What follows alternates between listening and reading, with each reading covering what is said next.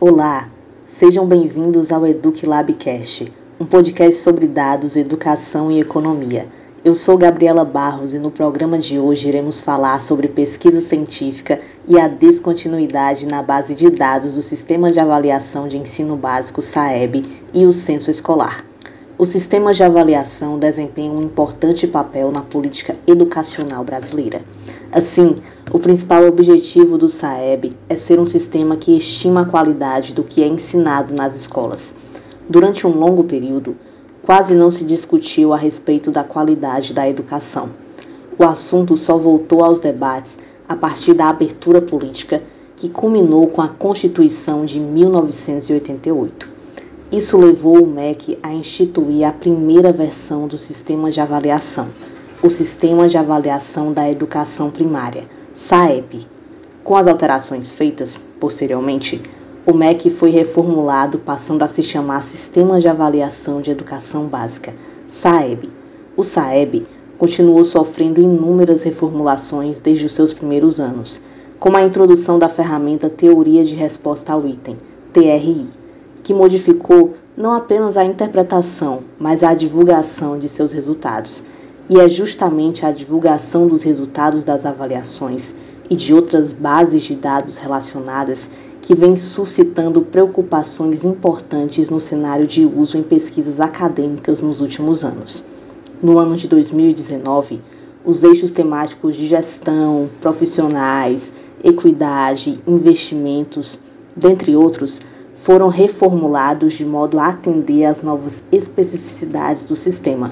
O Instituto Nacional de Ensino e Pesquisa Educacionais, INEP, expôs no documento Registro de Alterações, questionário SAEB 2019, que a nova bibliografia consultada na elaboração dos instrumentos apontou a não necessidade de divulgar certos itens coletados por meio do centro escolar para a formulação das questões. Dentre os tópicos eliminados figuram dados como sexo, idade e formação. Entretanto, dentre os tópicos eliminados figuram dados como sexo, idade e formação. Entretanto, muitos pontos antes já utilizados, como os itens sobre a raça, o percurso escolar, repetência e evasão, por exemplo, foram preservados. Alguns pesquisadores têm atenção para diversos problemas na divulgação dos dados do SAEB e do censo escolar entre as principais dificuldades estão a descontinuidade de variáveis importantes, como a ausência de informações para a criação de indicadores, erros na finalização das bases e a coleta de informações descontextualizadas com o momento atual. Tudo isso, acredita-se, impacta diretamente sobre a qualidade das pesquisas educacionais e do planejamento e implementação de políticas públicas adequadas à realidade nacional e aos desafios locais.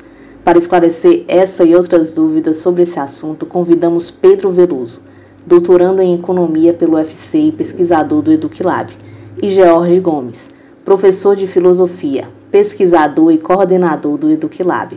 Olá, sejam bem-vindos ao Eduque Labcast. Bom dia. Bom dia, bom dia. Seguindo essa linha, queria que você, Pedro, falasse sobre os estudos educacionais mais afetados com os problemas encontrados nas bases de dados educacionais.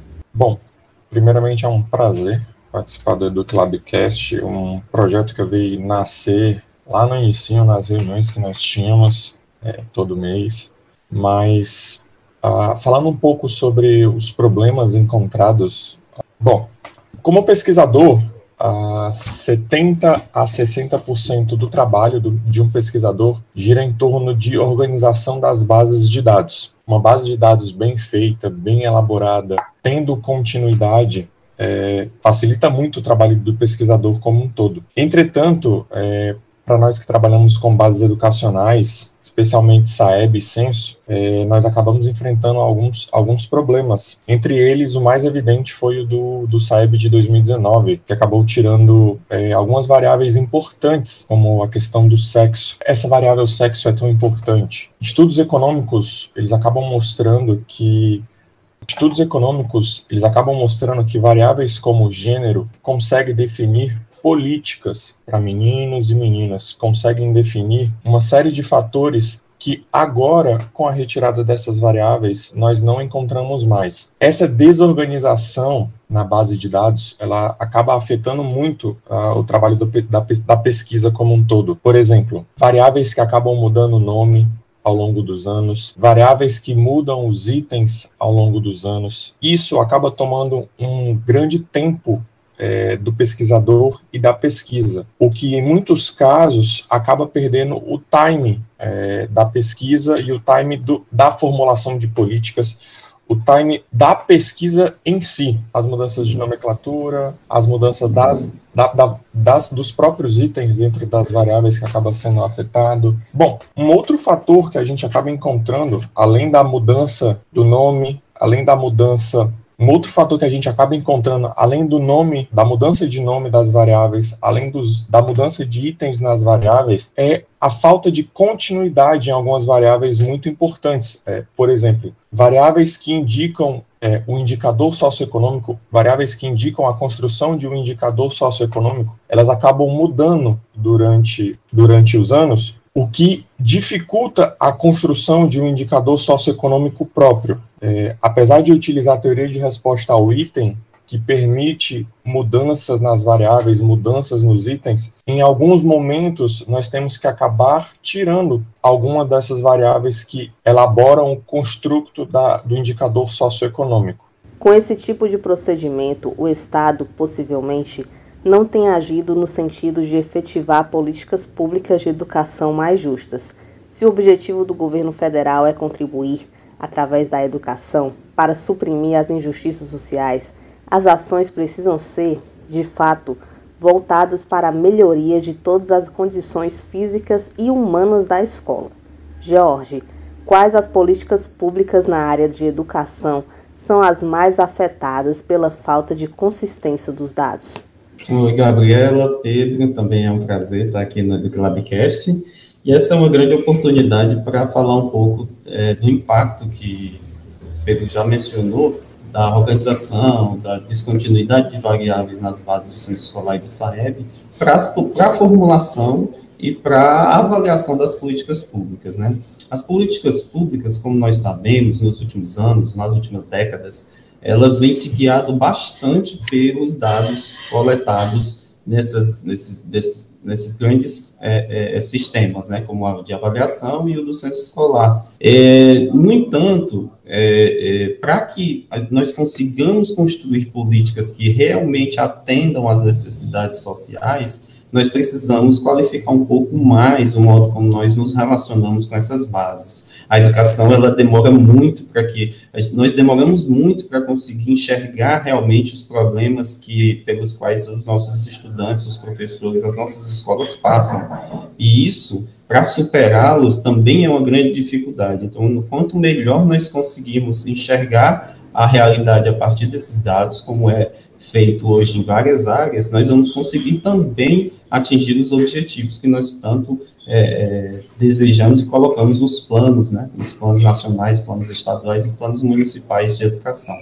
Eu, eu posso dizer que tem, eu tenho aqui três é, é aspectos é, bem prejudicados pela, pela o modo como nós construímos, organizamos e entregamos as bases, tá?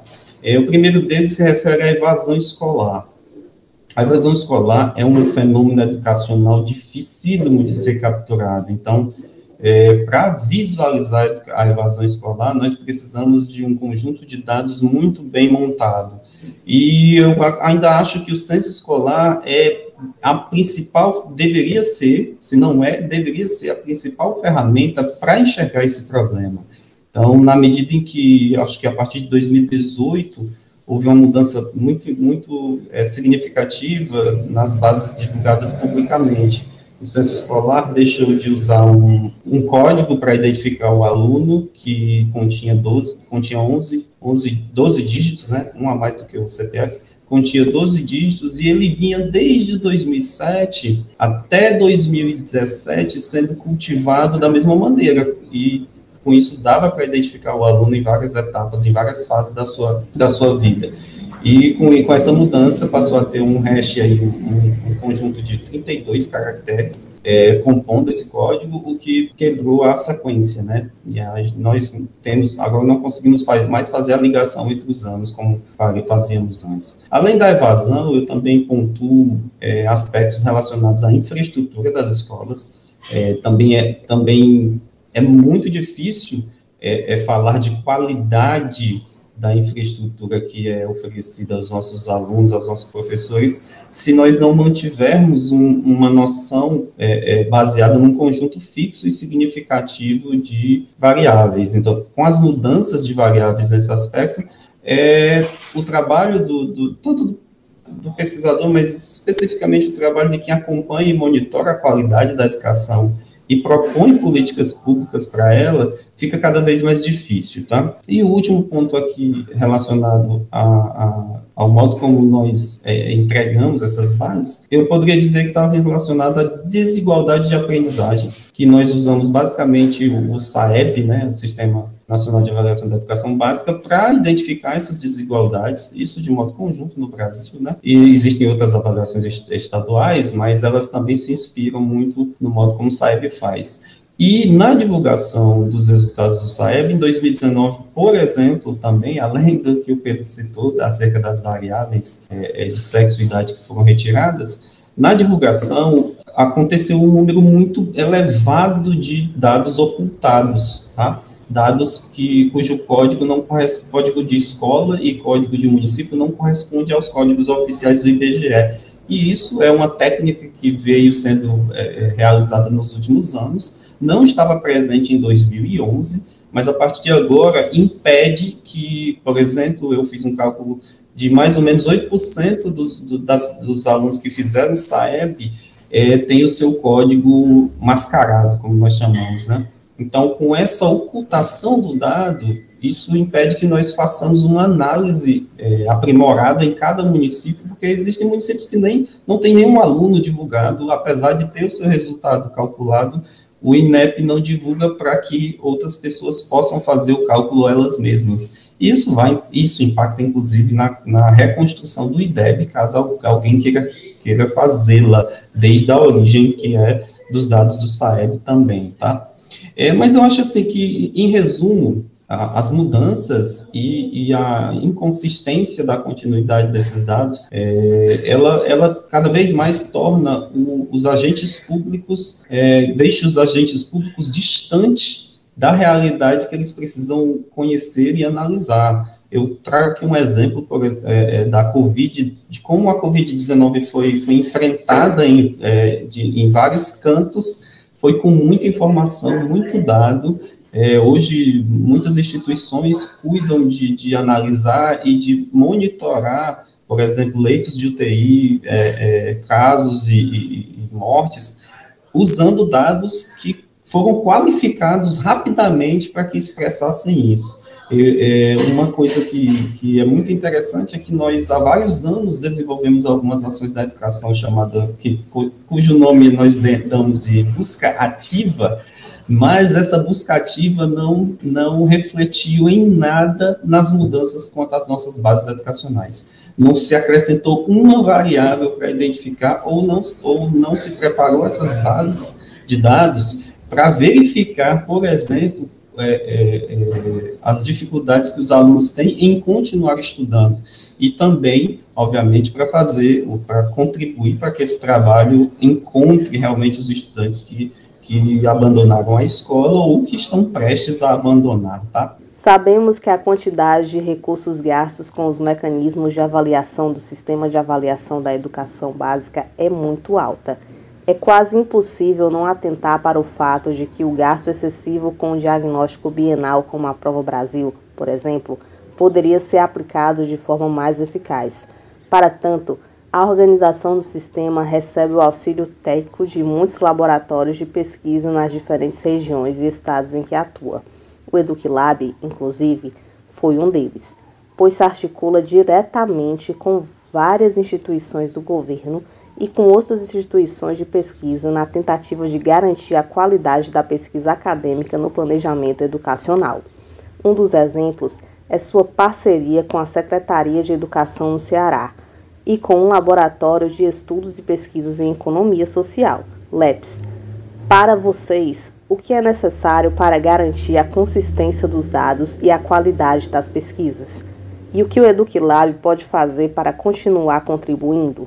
É, é, sobre esse assunto, é, é, muito importante nós lembrarmos que no Brasil é, a tarefa de, de, analisar, de compreender a realidade é, educacional, ela, é, ela deve ser distribuída entre vários atores.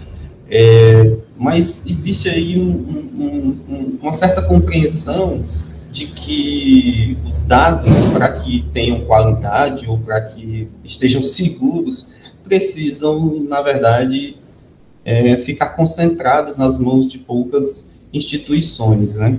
É, no Brasil, pouquíssimas instituições têm, possuem acesso aos dados, é, é muito antes da legislação sobre segurança é, da informação, sobre proteção dos dados pessoais, é, ficar mais evidente, né? nos últimos anos a LGPD propôs uma, uma mudança na postura de entes privados e, e públicos com relação ao uso dos nossos dados, mas muito antes nós não tínhamos acesso às grandes bases, diretamente essas bases. Nós tínhamos que ficar, tínhamos e temos, e, e acho que cada vez mais temos que ficar dependendo da boa vontade de agentes públicos nas secretarias é, é, de estado, estaduais e municipais de educação. Na verdade, nas municipais, eu diria que ah, passa, é, talvez eles nem vejam a cor de muitos dos dados que produzem, devido às dificuldades técnicas que, os próprios, que a própria organização dos dados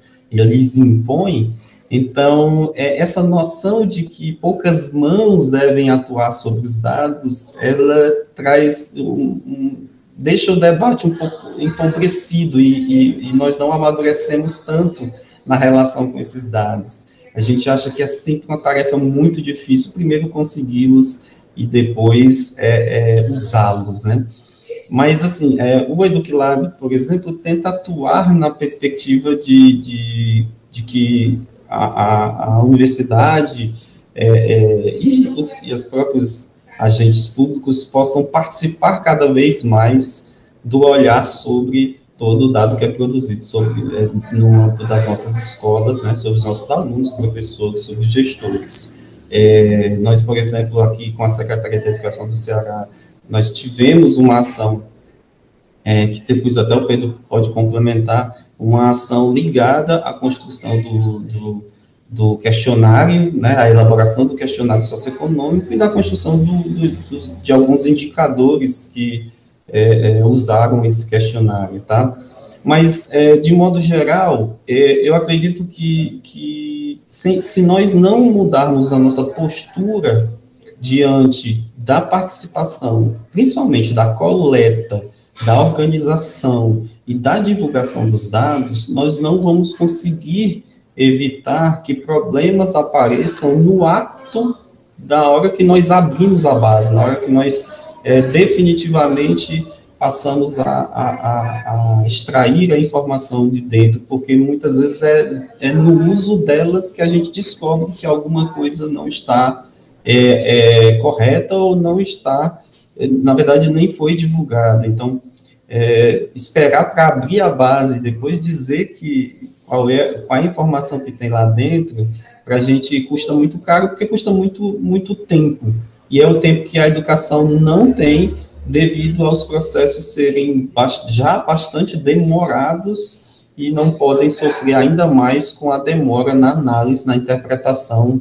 dos dados é, dessas bases. Então, eu acredito que, que, mais uma vez, participar, e aí eu falo, digo isso é, é, ativamente, de desconcentrando ou descentralizando um pouco das tarefas e, e contribuindo para que mais instituições é, públicas e privadas possam ter acesso aos dados, é uma das principais maneiras de combater, é, é, de, na verdade, de melhorar, ampliar a qualidade e as possibilidades de utilização. Interessante a fala do George, que vai muito ao encontro do que o pesquisador sempre, sempre buscou, Dados, dados educacionais contêm uma série de informações tais como nome do aluno, nome dos pais, CPF, enfim. Existe uma série de dados que são privados e devem continuar sendo privados. Entretanto, a divulgação desses dados por meios institucionais, por meios de pesquisa, é de suma importância. É, o Estado gasta, o Estado, quando eu falo não só o Estado do Ceará, mas o governo como um todo, gasta milhões de reais na coleta, na, no fazer da prova, para esses dados, em muitos casos, serem privados. Você, você gasta um dinheiro e ele acaba se tornando subutilizado. Então, assim, o fato de você compartilhar esses dados, e aqui vem a minha, os meus parabéns para o Estado do Ceará, que conseguiu trazer a universidade para dentro das secretarias, conseguiu trazer pesquisadores para dentro das secretarias, e não só Secretaria de Educação, mas Secretaria de Saúde, Secretaria de Segurança, enfim, uma série de outras secretarias, para justamente tornar esses dados mais públicos e dar uma, de certa forma, um carimbo que a universidade consegue ter e as secretarias acabam não, não tendo esse poder, apesar de ter um, um, certo poder, mas não conseguem ter esse poder como um todo, uma chancela de que esses, esses resultados, eles são, de fato, esses resultados, de fato, eles são estudados, eles têm uma, uma metodologia por trás, ele tem toda uma tecnologia por trás, a, TRI, como a gente já falou aqui dos dados do SAEB, é uma tecnologia, é um, é um processo estatístico por trás, enfim, é, essa chancela e, e, essa, essa não divulgação, de for, como eu estava comentando antes, ela, ela é importante, mas assim, dados são públicos. O ponto é até onde esses dados são públicos, quem pode ter acesso. E o fato de ter pesquisadores, ter o EduqueLab, ter outros laboratórios com acesso a esses dados é de suma importância. É, nós do EducLab tivemos a oportunidade de elaborar, por exemplo, o indicador socioeconômico para a Secretaria de Educação.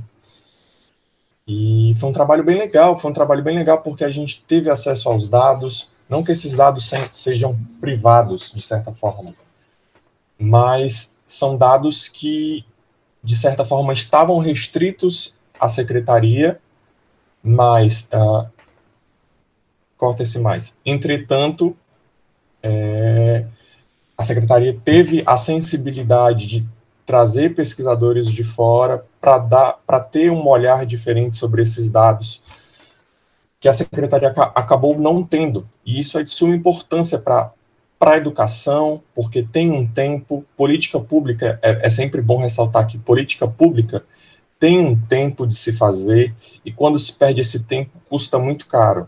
Muito obrigada pela entrevista. O nono episódio do Eduque Labcast está terminando. O Eduque Labcast é um podcast de dados, educação e economia, produzido pelo Laboratório de Dados, Educação e Economia da Universidade Federal do Ceará. Sinta-se livre para enviar dúvidas e sugestões para o nosso e-mail eduquilab.pesquisa.gmail.com ou em nosso Instagram, arroba eduquilab.ufc. Tchau!